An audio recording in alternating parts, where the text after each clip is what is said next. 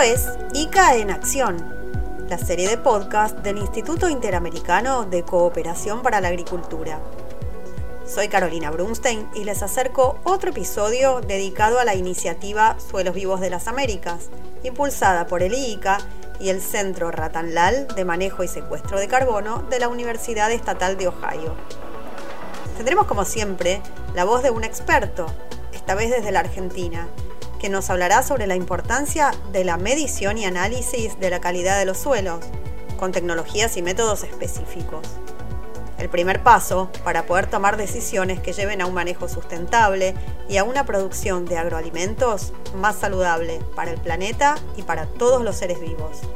Le damos la palabra al ingeniero Juan Gaitán.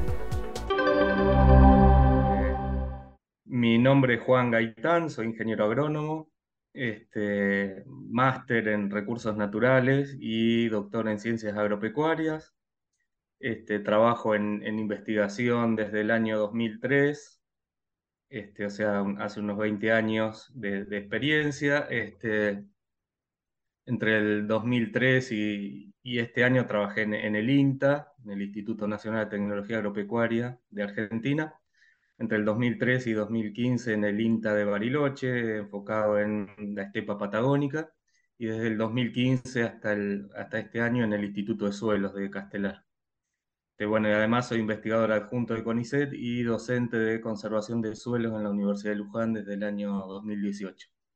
Y mis temas de trabajo tienen que ver con este, la evaluación, monitoreo de procesos de degradación de tierras, este, utilizando como herramienta los sensores remotos, las imágenes satelitales. Bueno, en, los últimos cuatro años aproximadamente a mí me tocó coordinar un proyecto nacional de INTA que tenía que ver con el monitoreo de la degradación de tierras a, a nivel nacional. Y entonces para eso lo que intentamos organizar es una red de monitoreo que consiste en, una red de parcelas ubicadas en el territorio, en, las diferentes regiones de Argentina, este, donde en esas parcelas de monitoreo, las diferentes este, investigadores, técnicos que trabajan en el INTA en las diferentes regiones, eh, colectaron datos que hacen a la calidad, el estado de salud de los suelos, de la vegetación.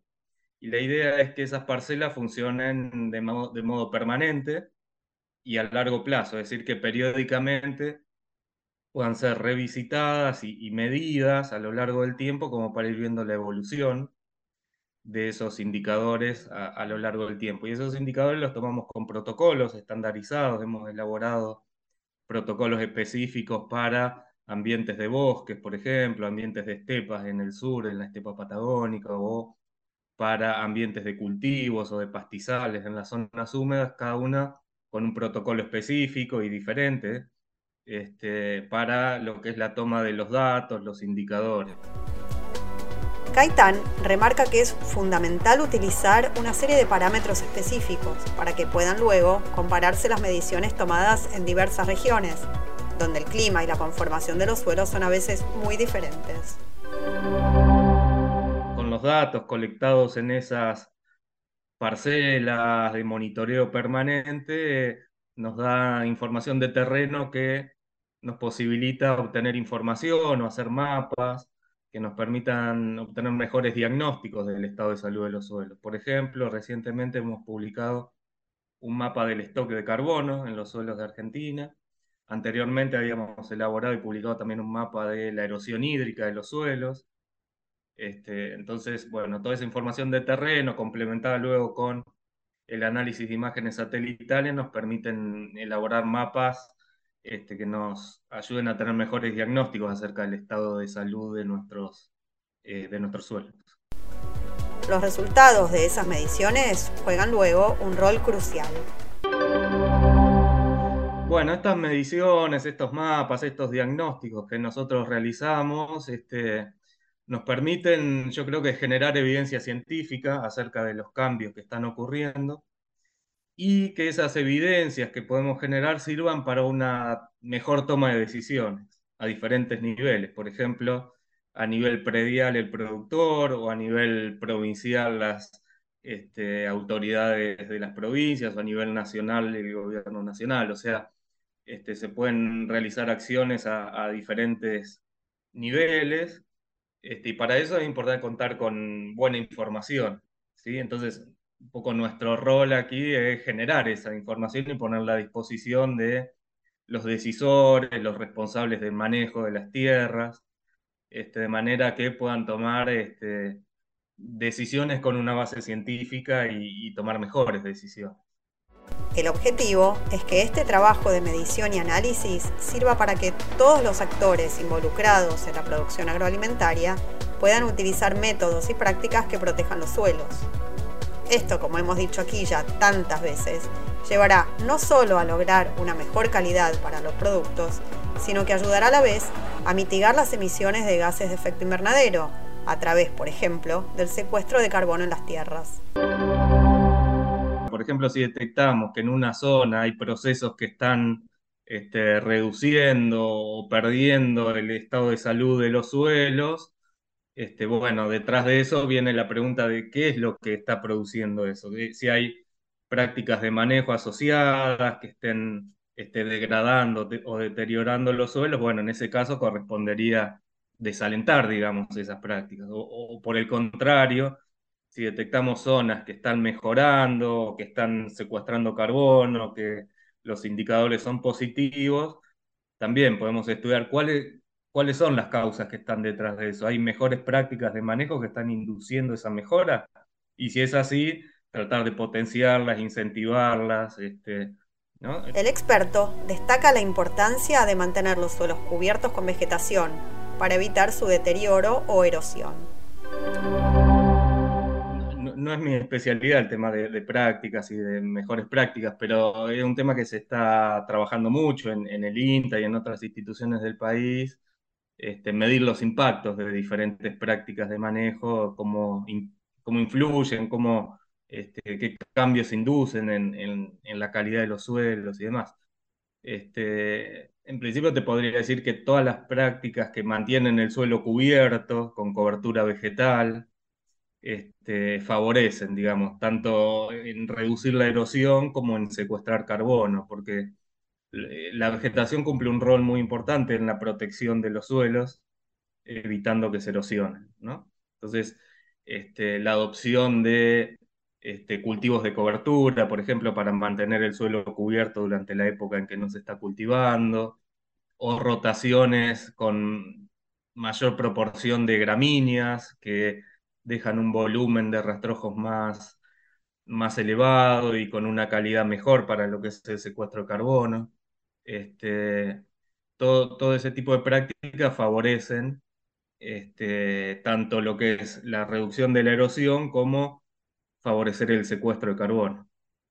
Otras prácticas, por ejemplo, muy extendidas en el país, como la siembra directa, que al, evitar este, la remoción del suelo, también permite una mejor conservación de la materia orgánica, del carbono, mantiene el suelo cubierto con los rastrojos.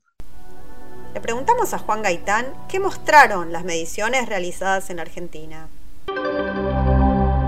Bueno, la, erosión de los suelos puede tener fundamentalmente dos orígenes, eólica e hídrica, digamos, erosión por el viento o por las lluvias.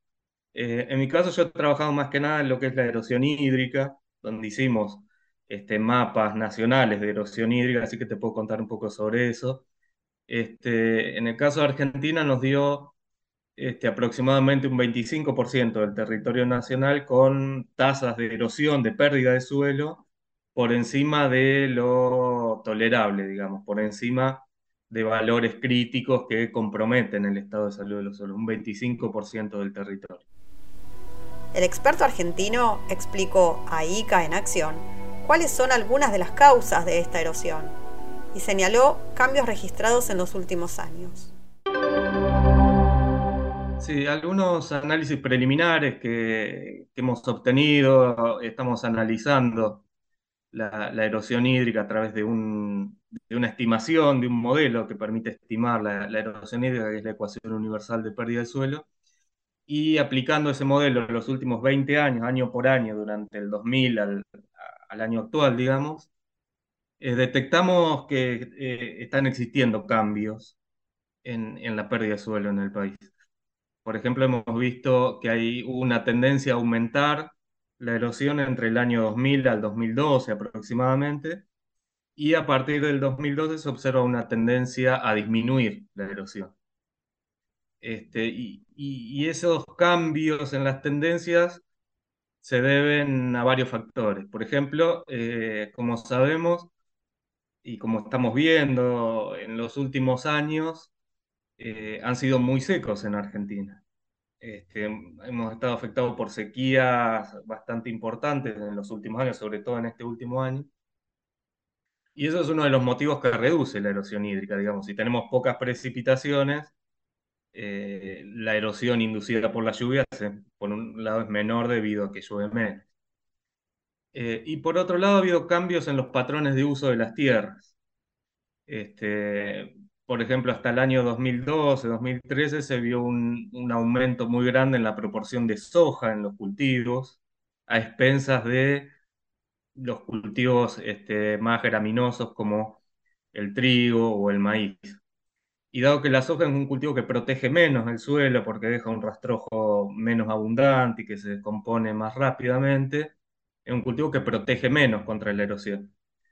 Sin embargo, a partir de, la última década aproximadamente se observó un cambio también en esa tendencia donde eh, la sojización se redujo un poco aumentó la proporción de maíz en las rotaciones, aumentó el trigo, los cultivos de cobertura durante el periodo de barbecho. Por otro lado, se redujeron también en los últimos años las tasas de, deforestación de los bosques nativos, eso también reduce la erosión. Entonces, en la última década, producto de que ha estado lloviendo menos y de cambios en los patrones de uso de las tierras, se está observando una reducción de la erosión hídrica en, Argentina. El ingeniero Gaitán detalló en este diálogo de qué manera las prácticas de cuidado del suelo pueden ayudar a revertir o mitigar los efectos del cambio climático. Bueno, em, el cambio climático que estamos viviendo, observando en los últimos años, este, está asociado con un aumento en los niveles de dióxido de carbono en la atmósfera dióxido de carbono proveniente de las actividades humanas, este, la industria, el transporte, las actividades productivas en general, este, emiten dióxido de carbono a la atmósfera, aumentan esa concentración y eso es lo que provoca ese efecto invernadero que este, provoca cambios en el clima. Este, aumenta las temperaturas, provoca ciclos de sequía o de lluvias intensas. Y una manera de mitigar o amortiguar esos efectos y, esas consecuencias del cambio climático es, de alguna manera, poder reducir la concentración de dióxido de carbono en la atmósfera, secuestrando ese dióxido de carbono a través de la vegetación y almacenarlo en los suelos, como carbono orgánico en los suelos. Y eso tiene un doble beneficio, además de mitigar el cambio climático, también contribuye a mejorar la calidad de los suelos y con ello la producción de alimentos, dado que eh, el, carbono secuestrado y almacenado como carbono orgánico en los suelos este, influye y determina o está asociado con muchas propiedades del suelo, como por ejemplo la estructura, la capacidad de almacenar agua, este, la fertilidad del suelo. Eh, la actividad biológica de los suelos. Este, es decir, hay, muchas propiedades eh, que hacen a la calidad del suelo que dependen del contenido de carbono en el suelo. Desde el ICA, y en especial a través de la iniciativa Suelos Vivos de las Américas, se ha incentivado la captura de carbono en las tierras dedicadas a la agricultura y la ganadería, con la convicción de que el cuidado de los suelos es la base para una mejor salud del medio ambiente, de los animales y por supuesto de los seres humanos. El volumen de carbono es un parámetro central. Juan Gaitán lo explica. Eh, recientemente hemos publicado con, a través de un trabajo interinstitucional liderado por el INTE y con colaboración de la Secretaría de Agricultura y organizaciones de productores como ACREA y APRESID, hemos publicado un mapa del almacenamiento, la reserva el stock de carbono en los suelos de Argentina, que, bueno, nos sirve como una línea de base ¿sí? este, actual, del estado actual del almacenamiento de carbono en nuestros suelos, que de alguna manera nos va a permitir este, monitorear a futuro qué zonas están ganando carbono, qué zonas están perdiendo, qué zonas están estables. Y en base a eso, este, contribuir a la definición de políticas públicas, la toma de decisiones, que, cómo favorecer el secuestro de carbono en algunas áreas, etc. Este profundo trabajo científico es fundamental, mientras en el mundo crece la demanda de una producción agrícola más amable con el medio ambiente y la salud. Eh, yo creo que sí, o sea, eh, está habiendo cada vez más demandas este, de la comunidad internacional y también local por este, eh, tener acceso a alimentos de, mejor calidad y, producidos en un ambiente o, en sistemas productivos más amigables con el ambiente. Me parece que hay cada vez mayor conciencia en, la sociedad, ya sea tanto a nivel nacional como me parece en la región o a nivel global, este, de exigir y, de propiciar este, sistemas productivos más amigables con el ambiente porque se está viendo que, va a ser insostenible el, mundo con estas tasas de, emisiones y, de cambio climático. De hecho, ya, por ejemplo, en, Europa están sacando normativas, por ejemplo, que este, dicen que eh, la comunidad europea no va a comprar este, granos, por ejemplo, de tierras que provengan de áreas deforestadas a partir de determinado año. Con lo cual es una manera de frenar este, la deforestación en nuestros países también. Entonces, cada vez van, en mi opinión, van a ir apareciendo nuevas regulaciones de este tipo que ponen este, cumplimiento de algunos requisitos ambientales para la compra de los productos. Entonces, un poco el, trabajo pionero que hemos hecho en los últimos años es tratar de tomar mediciones estandarizadas, con protocolos, de manera de que todos los datos sean tomados bajo un mismo procedimiento. Y eso nos permite luego analizar y llegar a diagnósticos de escalas más amplias, digamos, por ejemplo, a escala nacional. Y me parece que tenemos que marchar hacia eso en nuestros países, digamos, este, establecer sistemas de monitoreo permanentes a largo plazo, eh, donde se definan sitios puntuales y específicos este, donde hacer esas mediciones periódicamente y a largo plazo, y hacer esas mediciones con protocolos de manera estandarizada. Este, eso nos va a permitir luego contar con datos que nos permitan hacer análisis eh, regionales, nacionales, incluso de, toda la región, este, de, una manera más, eh, más robusta, digamos, con métodos más robustos y llegar a diagnósticos más precisos, más certeros, más detallados. Convencidos de que la ciencia y la tecnología aplicada al agro llevará a manejos más sustentables de los suelos, agradecemos la valiosa participación del ingeniero Juan Gaitán en este espacio de la iniciativa Suelos Vivos de las Américas. Nos despedimos así de este nuevo episodio de ICA en Acción. Pueden escucharnos en el canal de Spotify del Instituto Interamericano de Cooperación para la Agricultura. Mi nombre es Carolina Brunstein y volveremos a encontrarnos pronto por aquí. Gracias por escuchar. Gracias por compartir.